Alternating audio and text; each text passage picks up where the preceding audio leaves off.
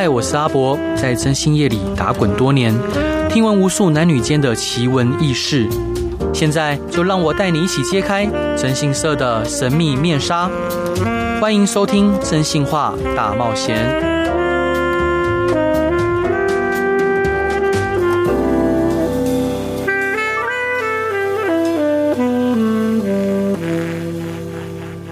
各位亲爱的听众朋友，大家好，欢迎回到飞碟电台，收听由我征信社阿仔所主持的《真心话大冒险》。今天邀请到的这位来宾，他是超人气的妈咪布洛克，他同时呢也是专栏作家，他更是无毒指甲油品牌的创办者。他时常呢在社群平台分享育儿的大小事，获得广大网友的共鸣与热烈回响。近期他更推出第四本新著作《心中住着野孩子》，让我们来欢迎村子里的凯利哥。Hello，阿伯好。好，还有各位听众，大家好，我是凯利哥。所以凯利哥是很标准的天蝎座吗？非常好，尤其是在暴富那块有没有？所以是爱恨分明的那种。我是啊，是。所以凯利哥的眼神非常的锐利耶。哦，真的吗？的哦，我不小心瞪着你看，是不是？我刚刚有在想这件事情。对，就是你有非常锐利的眼神，所以所以你对人的观察应该也非常的。没有，我很常视人不清啊，真的吗？嗯，可以可以举个例子吗？如何视人不清？比如说，我不知道是不是跟我从小的生长环境有关系，哦、因为在我小时候的那个生长环境里面，其实有非常多，比如说家里比较辛苦的孩子啊，哦、或者是，然后我就很容易被那种就是你有困难的人所感动，嗯、然后我就会心软，对但我明明就是一个心狠手辣的人，哦、所以我就会觉得，哎、欸，我我一看到这样子的人，我就会忍不住很想要出手。帮忙他，然后最后搞得自己一整个洞，然后补不了。嗯，对。那你你那你会恨他们吗？或者是你会把他们就是想办法要回来吗？不会，浪浪费时间。对天蝎座来说啊，真的吗？可是不是爱恨分明吗？爱恨分明，我不理你，那就是我对你最大的宽容啊。是，所以伙伴，可不可以请你帮我们注介绍一下这本新著作《心中住着野孩子》的特色跟内容？这本书其实大家看到野孩子，然后再加上我的身份可能是妈妈嘛，哦、他们就会觉得，哎，是不是在说你自己养育孩子的事情？你孩子可能是野孩子？我说没有、欸，哎、嗯，不好意思，那野孩子是指的是。我自己，就是我自己小时候在乡下成长的一些过程。那为什么会把它出成书呢？为什么会写起来，就是一集结成一整本？是因为我后来发现，我周遭很多朋友，他们其实都没有过我这样的经历啊。是，嗯，所以写起来其实就格外的有趣。但是因为透过这本书，其实我觉得有一个很大的连接是，以前我可能只是觉得我阿嬷对我的教养方式是很军事化，是只说。呃，不好听的话，口出恶言，嗯、他其实不会说爱，但是其实到我现在呃四十几岁的年纪了，我自己在做一些，不管是决策上、创业上，其实很多都是来自于我小时候我外公外婆给我的一些养分啊，真的是。那伙伴，我想请教您，就是您在书中的序有提到，本书送给我最敬爱的阿公阿妈。所以阿公阿妈是影响您最深的人吗？为什么？对，他们两个其实是影响我很深。我大概是从刚出生左右就回去让我的阿公阿妈养育这样子，嗯、一直到国中毕业，哎、嗯，没有，呃，国小毕业的时候我才回台北。所以在那个孩子最精华的成长期，其实就是我的阿公阿妈给了我非常多的，不管是教育，不管是管教，不管是待人处事的方法，嗯、对。嗯可以描述看看他们的教育方式吗？你知道那个年代的教育方式就是打骂教育，哦、他没有在跟你谈道理的，嗯、他只要觉得我今天给你设定一个框好了，我拿我拿一件事来说，因为我为什么会回乡下，是因为我妈妈有生儿子的压力，哦、所以她每一年几乎都是量产，哎、欸，不能说量产，是多产多产，对孩子来说多产，所以她每年都在生小孩。哦、那当他一个孩子都还没长大的时候，他又急着要生下一胎，要怀下一胎，嗯，后来。我们其实前面三个孩子，三个姐妹都是回到乡下让阿公阿妈教育嘛。对然后我阿妈就是很讨厌别人违背她的意思，嗯、比如说她给你一张椅子让你坐在上面，那我跟我妹的个性是很不一样的。嗯、我阿妈就会拿了两张椅子，然后让我们坐在上面。她、嗯、就跟我说：“不可以下来。哦，那我可能等阿妈转身，我就下来，嗯、就下来乱乱手到处跑这样子。嗯、但我妹就是很听话的孩子，她就是从头到尾一直坐在上面。嗯、那阿妈三十分钟之后回来，她看到我在下面跑，她就说我是一个很皮的孩子，不乖，然后可能就揍我。哦、那我妹是不是乖乖坐在上面？是不是很值得表扬？哦、阿妈就说：“你都是无大无好啊，就是不敢下来。欸”哎 哎，阿妈是不是两套标准？是，不管怎样都被都被骂。对，所以我们小时候其实不管做什么事情，阿妈都是两套标准来。你不管怎么做都不对，说什么都不对。啊，所以，但是你还是现在很想念阿妈当时的。我觉得是有一阵子，其实我也还蛮讨厌我阿妈的，在高中，然后刚出社会的那个时期。可是后来随着你年纪越来越大，你会发现，就是其实里面有一些你阿妈给你的教育。像我后来进入职场里面，遇到很多不同的社会人士，那你知道社会是没有在跟你客气的，你不会做就是不会做啊。但是后来我发现，我进入职场也还蛮如鱼得水的，因为我阿妈讲话很少人比她难听。这这蛮蛮厉。那阿公呢？我阿公就是一个大慈大悲的人。嗯，因为。大家就会看到我现在的个性，其实就真的还蛮开朗，然后也很乐观向上这样。然后他们就会觉得，你小时候的创伤那么严重，有一个这样子的阿妈在对你，时不时就打你、揍你、骂你，嗯，你怎么还会养成现在的个性呢？对，我就说这真的哈，在写这本书的时候，在回顾的时候，发现原来我阿公占了一个很重要的角色。就是我每次比如拿椅子事件，我跳下来乱走的时候，我被我阿嬷打打到小腿皮开肉绽。对，我阿公就会。会说啊，你就就是嘎巴郎某赶快呐，你就是那个特别的有创意，所以你就是会跳下来走来走去，别人都想不到。我就觉得天哪，对我就是一个很与众不同的人，所以我阿公很肯定我啊，是，所以阿公对，因为大部分的阿公都蛮疼爱孙女的。所以他特别疼爱您？没有哎、欸，他是每个孩子，包括我妈，我妈跟我舅舅也都没有被我阿公打过或骂过。我阿公就是一个不会哦，哦，他唯一会骂的人就是我阿妈。是，所以对凯利哥来说，影响您最深的书籍是什么？那也是因此启发您踏入写作之路吗？哎、欸，这如果回扣到我的心中住着野孩子这本书来说啊，嗯、你知道小时候在我小四开始要。开启阅读之路的时候啊，其实，在乡下的学校里面是没有图书馆的。那个图书馆其实里面是空的，是没有资源。那再加上，因为乡下是比较资源匮乏的，连报纸都是很难取的。我可能阅读的报纸是去年或前年的新闻，嗯，所以我唯一的阅读的书籍就是我小舅舅书架上面的书。那我小舅舅那时候在当兵，他看的书是什么？是《情书大全》。哇哦，然后是老夫子。但是我每年会有。一本课外读物更新，就是《农民历》，那是我最喜欢看的。超爱。对，你最爱看哪个部分？呃，几两重，就是那个 几两重。我好像有听说了。对，就是我们每个人的那个生命有几两重。对，我也爱几两重。那你看后面那个吗？相克的食物吃了什么会会中毒、吐白沫什么的？是，那我也想看。对，我我最爱看的那个，所以那个其实就是我小时候呃最常看。那真的开启写作之路，我觉得是那本情书大全。因为你怎么看你怎么恶心，可是那里面的词句就会忍不住被背下来。没错，哦对，譬如说，呃，以前我们在读书的时候也非常喜欢看，就是爷爷奶奶书柜里面的书籍，就那些书其实就后来影响我们一辈子。对，像那时候我在我爷爷书柜里面的书是《苏二在中国》，对，还有抑郁。抑郁这么沉重，对，还有蓝与黑，好的，反正都是沉重啊，都是一些爱爱国的书籍，对，所以后来就深深的影响了我。所以想请教伙伴，就是在撰写这本著作的过程中，你回忆起很多小时候跟阿妈、阿公相处的点点滴滴，让你最有感触的是什么？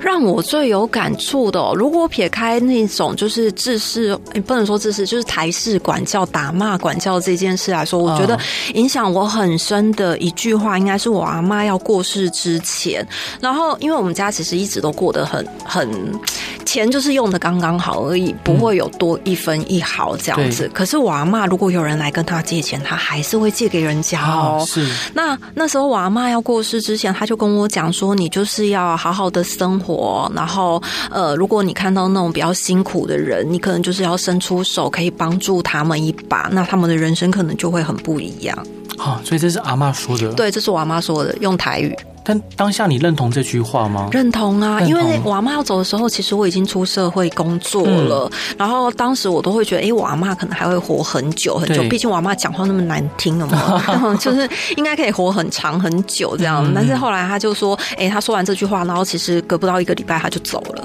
是，但是伙伴，像您刚刚在节目一开始的时候，你有分享，就是有一些人可能有需要帮忙的时候，告诉你。你就忍不住掏心掏肺、两肋插刀的帮他，哦，甚至就两屁股插刀的去帮他，那甚至可能因此让自己呃有一个比较大的财务黑洞。对，听起来是这样子，是不会到财务黑洞啊。毕、哦、竟天蝎座还是会有一把尺跟一把界限在那里，哦、就是尽自己所能可以帮助的就帮助这样子。嗯、通常我不会直接给钱啊，因为我不太会借人家钱。哦，是，是，但是我可以给你一份工作，或是给你一份。之类的，就是你要凭你自己的劳力获取的薪水，嗯、对。那你有没有遇过那一种，就是你明明已经帮助他了，对他有恩，事后他却不知感恩，反而还抱怨你给他的机会？目前还没有抱怨给的机会，但是不知感恩的确是有。嗯，那我就只能当做，哎、欸，其实我一开始想要帮助他，本来就是想要帮助他，我并不是要求你一定要感恩我，或是要有所回报等等的。因为、嗯、我的初衷就是，我只是想要帮助当时候的你度过那个困境。所以你这个想法主要就是受阿妈的影响。我觉得后来写完书之后，我发现是哎、欸，嗯，太棒了。我觉得呃，像我自己是隔代家庭教养的孩孩子，对，我觉得奶奶跟爷爷说的每一句话。我现在都好希望说他们能跟我多说一些，嗯，对啊，伙伴，这一段你想分享给大家的歌是什么歌呢？我要分享的是小虎队的《红蜻蜓》，为什么想分享？欸、是不是超老？超级老。为什么想要分享？因为那个时候住在乡下，然后我们每天最开心的时间就是礼拜六下午，然后你就是可以打开电视，短暂的折衣服的时间，你就可以看电视。然后那时候就是小虎队是正红的时候，我们一心一意就是想嫁给吴奇隆。这样，所以就是倒背如流，以防有一天我真的嫁给他，我会唱他所有的歌。是为什么不是苏有朋？不知道哎、欸，我就觉得那个会翻筋斗的看起来比较帅，比较比较野。哎、欸，吴奇隆是小帅虎，霹雳虎，霹雳虎，霹雳虎，原声带怒气啊。然后那个陈志鹏是小帅虎，小帅虎，然后乖乖虎，乖乖虎。嗯、OK，fine。我们一起来听小虎队的《红蜻蜓》。Hello，各位亲爱的听众朋友，大家好，欢迎回到飞碟电台，收听由我征信社阿仔所主持的《真性话大冒险》。今天邀请到的来宾，他是村子里的凯利哥。Hello，欢迎你。Hello，阿伯。Hello，大家好，我是凯利哥。好，他刚出了一本新书，《心中住着野孩子》，原神出版的。书中有提到说，去相亲吧，要嫁给养猪的才会好命。你可以跟我们分享一下阿妈为什么会这样想吗？你知道我们在那个云林的乡下地方啊，每一户养猪的家里其实都跟花轮一样啊，是会有那种罗马柱啊，然后富丽堂皇啊，所以那时候我阿妈就觉得，因为。我们一直其实都是过着务农的生活，对那阿妈就会觉得天啊，养猪这个行业也太好赚了，他 真的随便一头猪就卖超多钱的。可是问题不是一次卖一头猪，哎，它是一批一批的猪卖，嗯、所以再加上比如说，如果你配种配的好的话，那简直就是大家就是大发啊。哦、那我阿嬷其实在我大概十六七岁的时候就就。不能说是限定，就是希望我可以嫁给卖猪的。Oh. 那我大概十六七岁，他其实每个礼拜都会带我去相亲，不同的养猪户。十六七岁就相亲？对，而且你有没有觉得很奇怪？养猪的都会生儿子，我也不知道为什么。就我阿妈带我去的养猪户就是轮流去，oh. 所以我每个礼拜都要跟不同的呃叔叔啊、舅舅啊、阿姨呀、啊、什么的见面，然后在家里面他们就会叫儿子出来打招呼，嗯，然后就希望可以有更进一步的发展，这样对啊。但好像。像没有，没有，因为你知道，人来台北之后，你就会向往 嫁给台北繁华都市的人，谁会就不会很想要回去养猪？可是养猪这件事对我阿妈来说，它就是跟一个富贵画上等号。就我可能嫁进了养猪的户里面，我就可以变成那个名媛呐，或者上流世界的人等等。这是我阿妈的期望啊。但是你还是会，即使你向往的不是这样的事情，但是你还是乖乖听阿妈的话去相亲。我跟你说，那时候其实真的不知道这个局是什么东西。嗯，但是被骗一两次，应该就知道了吧？我真的被觉悟的时候，是某一个猪大哥打电话给我的手机，然后那时候手机还是什么 GD 九零 哦，超老的，天哪！然后打来，然后想说立项呢，你是谁这样子？然后他就说：“哦，我是那个养猪的大哥，你阿妈给我你的电话，叫我打给你聊天。啊，你在干嘛？”然后我就不想回他，因为我个性就真的很天蝎座，你就会强迫我做我不愿意的事，我可以放了电话不理你。嗯，然后大哥其实也很尴尬，你在打电脑哦，我就说电脑不是用来打的，就是让他没有办法聊下去。然后天蝎座本性真的很 很机车啊，哦是，所以后来他就碰了一鼻子灰啊，没关系，我阿妈可厉害了，我阿妈就鼓吹猪二哥打电话给我，二哥刚是大哥，嗯，刚刚是猪大哥，现在是猪二哥，他们家刚好就是还有猪小弟这样子，就是三个。真的真的，然后猪二哥就打给我，然后打给我之后呢，哎，就是也是没话聊，因为我的那个冷对待姿色很厉害，这样子让他聊不下去。后来有一天，我阿妈就跟我说，哎，他有一点感冒，这样就让让我回云林看他，我就回去。好，我记得我那天火车是五点左右到那个阿妈家。后来到了大概六点多的时候，就有一台 B N W 开进来，院子里面。是我妈就说：“那个哈是来载你去吃饭的。”然后我说：“载我去吃饭。”然后 她就说：“你赶快上车，不要让别人等。”然后我想说，人都已经开到那个院子里，然后就我跟他两个人，然后他就载我到另外一个地方去吃饭，这样对啊。然后当场就是你知道，我真的可能快气炸了，然后他用他自己的身体把 孙女骗回来。哦，对，说说自己。生病了，就为了把你骗回来。对，好，那其他的女儿有那么听话吗？然后我我宣告。二猪二哥也失败之后呢，终于有一个比较清醒的猪小弟，没有任长辈们那个摆弄，他就没有打电话给我。好，那我是不是忠告失败了？对。可是我下面还有两个，呃，我其实我有三个妹妹。对。那另外两个年纪比较近，当时也是在乡下，可是因为他们年纪跟我差太多了，就是可能呃差一岁啦，所以一个还是国中。嗯。然后等到那个国中变成高中的时候呢，全部再重演一遍。然后演到就是真的是朱大哥、朱二哥、朱小弟都成家之后，才终结了这个相亲。啊天哪！所以阿阿嬷真的很积极的在为你做这个事情。非常的积极，因为她可能自己就是嫁到一个呃日子不是很好过，嗯、然后她要张罗全家大小之外，还要张罗我阿公的弟弟妹妹们所有的孩子，所有的大家族的事都是她要张罗，所以她就会不希望我们这么辛苦。如果你今天可以嫁进一个就是家财万贯的地方的时候，你可能就是不用担心你今天明天饭在哪里，后天米在哪里。没错，所以其实阿妈也是希望你生活过得更好。对对，对，那阿妈长生不老的食物之中，你印象深刻的有哪一些？嘿，跟你讲，这真的很恐怖。是。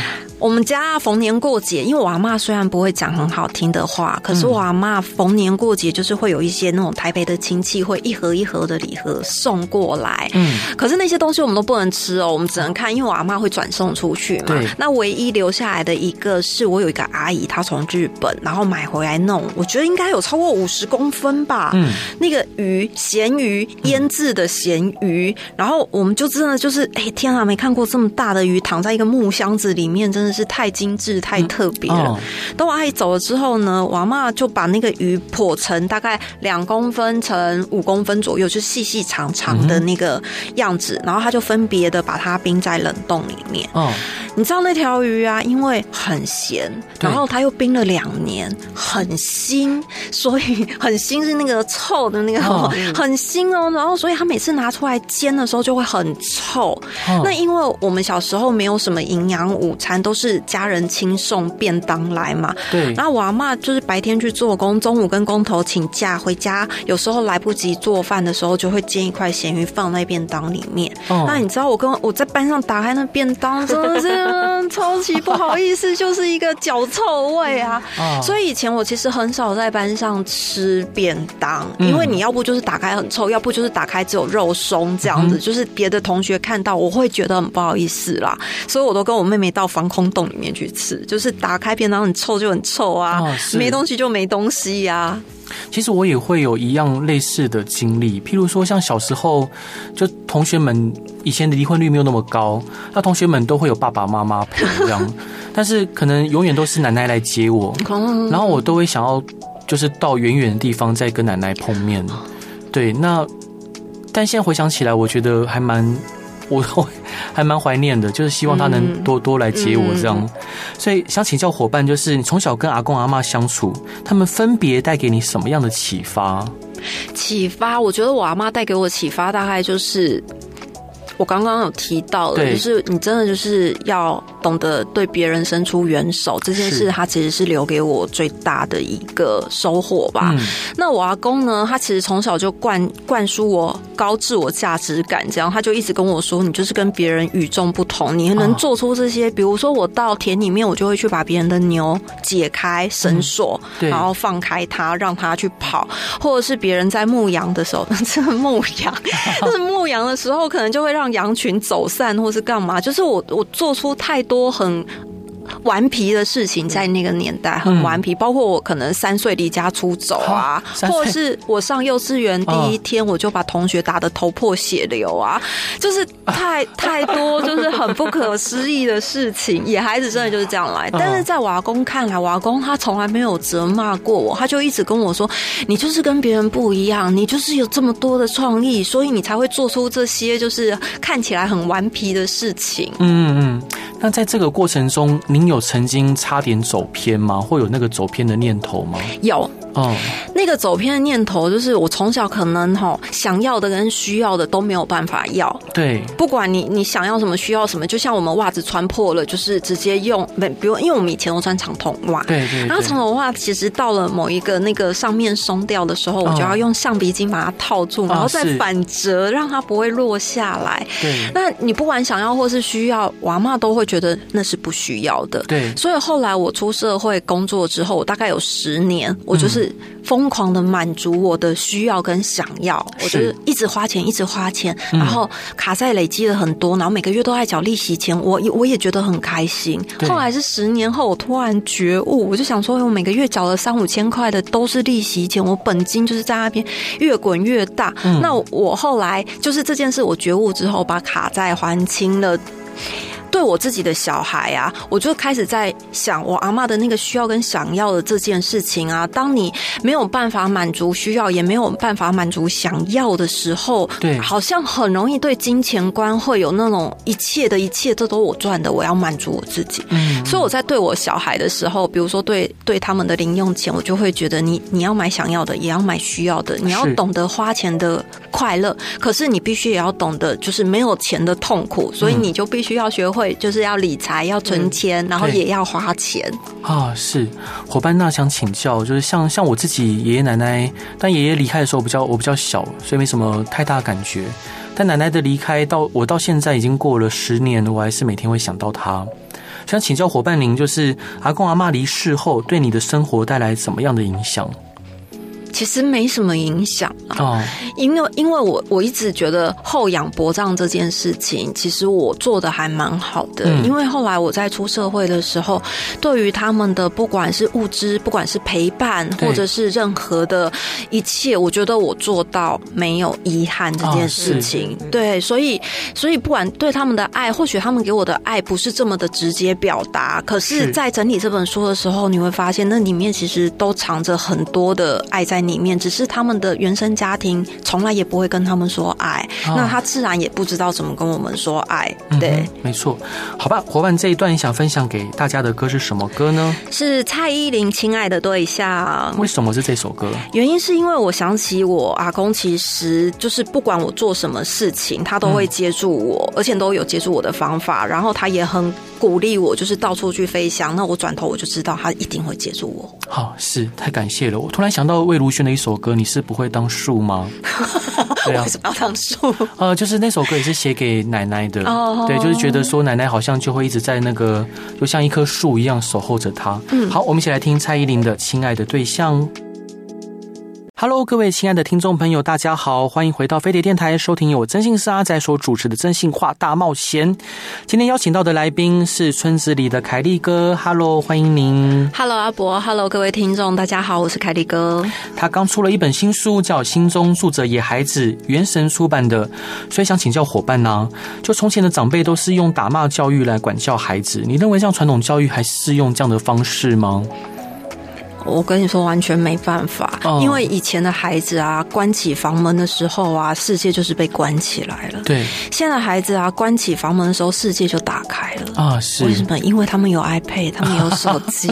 我们以前被打的时候，就是只能躲在床底下哭哭啼啼。但是啊，现在的孩子被打，他能干嘛？打家暴专线，跟老师说：“哎，这是我们教导的观念嘛。”对啊，所以我觉得以前我阿妈的那个打骂教育是真的实行的。非常彻底，嗯，你知道我有一个印象很深刻，那个时候我三岁，对，那我的妹妹大概是一不到一岁左右，就是可能几个月的宝宝。嗯、那乡下人他们会很习惯用那个面粉袋，哦、然后做成一个摇篮，然后放那个竹竿在两旁，就有个三角形的，嗯、然后中间有个面粉袋，宝宝就放在里面，对，就要摇宝宝嘛。嗯、那我我阿嬷就会说，哎、欸，那我去煮个绿豆汤什么之类的，你摇一下妹妹。我说好，哎、嗯，三岁能干嘛？啊，那是摆荡。效应有没有越摇越开心？一根绳子拉，然后就越晃越大，越晃越大。我就觉得天哪，真的太棒了！结果我妹就像做那个笑傲飞鹰 一 样，整个三百六十度哇，滚了两圈之后，妹妹就掉下来，竹竿就倒了，面粉袋就在她身上。这样，我阿妈就听到宝宝的哭声，我阿妈就冲进来，然后她就说：“西安诺，西安诺啊！”这样子，然后我就看到妹妹倒了嘛，她都没有问我任何的事情，她一定就是觉得我犯错，她就抽那个扫。帚，嗯，你知道以前那种就是竹竹子晒干的扫帚，他就会抽一支细细长长的，然后就把我抽打一顿。抽打一顿之后，他就说：“你会去台北，你这样子的孩子没有用。”不要留在这里。然后我那时候三岁哦，我就边哭，然后边整理行李，然后我就离家出走了。是，那当然在外面一定是被邻居拎回来的嘛。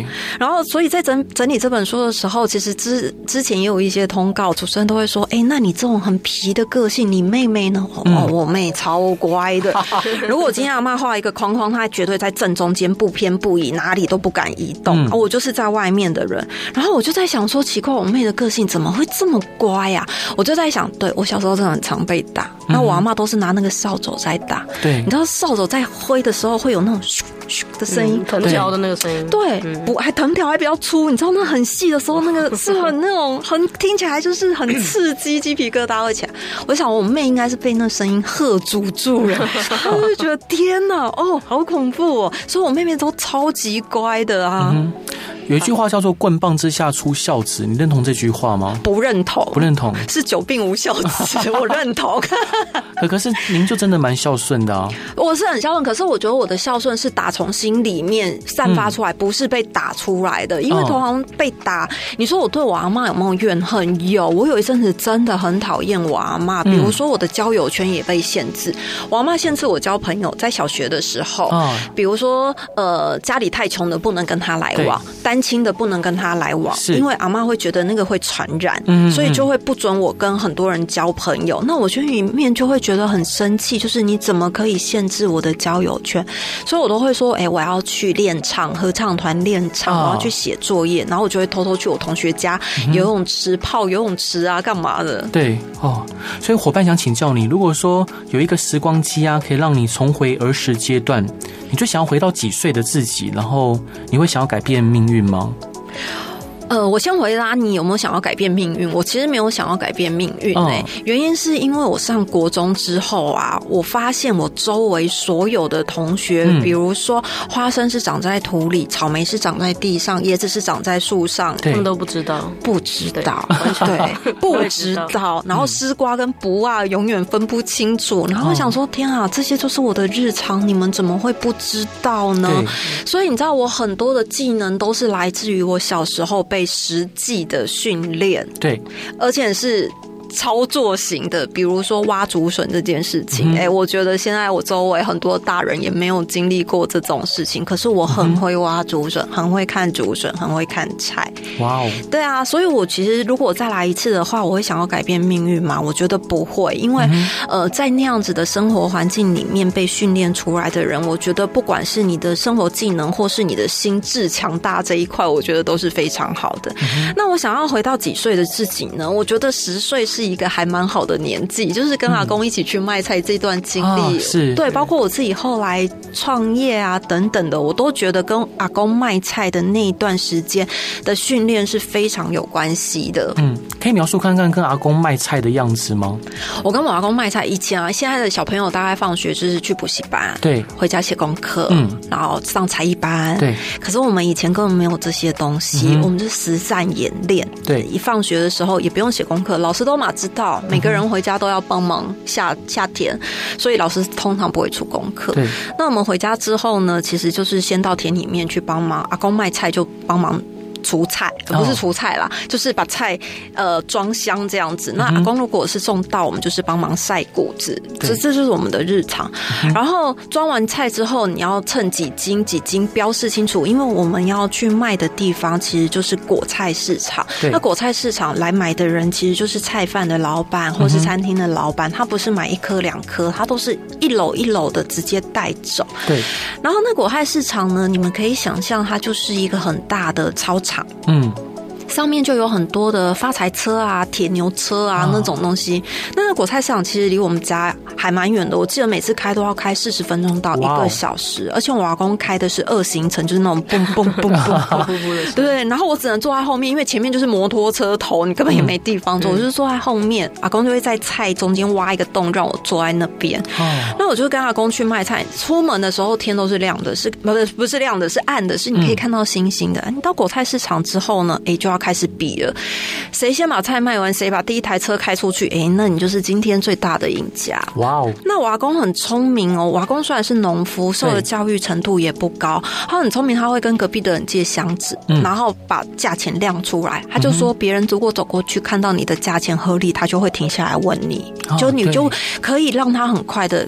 Get 到那个价钱是不是他要的？嗯、我阿公还有第二个很聪明的方法，就是因为当时国泰市场虽然上百台车，可是没有一个孩子在那个市场里面。他就说：“你站出去叫卖，拿着牌子叫来贝哦，就是经过的人，老板你要不要来看看我们的菜很好啊？什么就是要叫卖，就是你要把你的菜的好先喊出来，让别人知道。嗯、然后瓦工就会觉得，哎、欸，我是一个一个亮点，因为整个朋友嘛，对，嗯、大家就会有怜悯。”心，他会想说：“ 哦，这么小，这么早，赶快，赶快让你回家睡觉。”对，所以我阿公就就是那个与众不同的点，跟别的商家不一样，他就把我推出去了。所以我们的菜其实都很快就卖完了。哇哦！对，然后我就会觉得，哎，我阿公真的是有一些做生意的方法是很棒的。包括我后来人生第一次创业是在国中，嗯，我去夜市摆摊，嗯。然后我记得我卖的是什么？是家政课做的首饰，就是串珠那类的首饰。然后因为夜市摆摊是要钱的嘛，我不知道啊，我就从我家拿了一条黑布铺在地上，我就把首饰放在那个地上。嗯哼，啊，没有人啊，经过没有人买啊，我就想起我阿公，哎，要写价钱。哎，写完价钱怎么办？还是没人买啊？因为我就蹲在地上。对，我阿公还有第二个高招，就是叫我出去喊嘛。对。可是那时候我国中了，已经有点羞耻心了，我不敢。干这件事，我就推我国小的妹妹出去，说：“你们去站在摊子前面喊来买啊！”对啊，但是妹妹很听话哎，我妹很听话啊，妹妹很好操控，我妹真的很好操控，所以到现在还是挺听姐姐的话吗？我觉得到现在是尊重，因为我其实很照顾我的家人，是，嗯，就是我有把我被我圈进是家人里面圈圈那个范围里面的人，其实我会全心全意的照顾他们，所以。小时候可能是怕啦，嗯、就是可能我你你姐真的是很凶，很会揍弟弟妹妹的。但是长大之后，我觉得那个照顾的心意，他们是感受得到的。所以现在他们其实是尊重，就是真的是挺你、照顾你的啊。是伙伴想请教你啊，你有出过四本书，那这四本书里面你最喜欢的作品是什么？我的四本书啊，其实路线都很不一样。嗯、我的第一本书是旅游书，就是我带我的孩子到巴黎去 long stay 的过程。嗯，然后第二本书是图文创作，对，就是我我也我也画图，然后做一个图文创作。嗯、第三本书是写我女儿的故事，就是她看抗癌的经历这样子，这是第三本书。然后这本书其实是我写我小时候跟阿公阿妈相处的故事。嗯、那你说四本书的路线都很不同，要我真的要挑一个，就是很喜欢。很喜欢，其实我觉得很难挑出来，但是我可以帮大家分类。第一本书是买不到了，所以不用帮大家分类。嗯、第二本书图文书是连那个小朋友都很喜欢。如果你家小孩就是呃不是很喜欢阅读，那你就可以先入手这本书，因为它有图有文，然后就是一个很好阅读的书籍，随时都可以拿出来翻。嗯、那第三本书呢，我觉得很适合你现在如果是很低潮，然后你可能就是觉得日子每天都过得很不顺心的时候，或是你现在是。正在治疗的人，然后身体有一些疾病的人，想要找一些出口，你可以看看我第三本书《不完美的十一岁》。嗯，那再来现在的这本书呢，我觉得是很适合找正向资源的人。当你觉得自我价值感比较低的时候，你可以回来看看这本书，因为这本书其实。讲了很多我阿妈的坏话，可是其实我阿妈的那些不好的话，或是打我的行为里面蕴含着其他的含义。那你在你的人生的过程里面，或许你现在遇到的事情是不好的，遇到的人的是不好的，可是你有没有看到你的正向资源？嗯哼，哇，我看的就是听凯利哥的描述，非常的迷人。嗯，谢谢。所以想请教凯利哥，就是未来您有哪些规划可以分享给这些喜爱您的粉丝吗？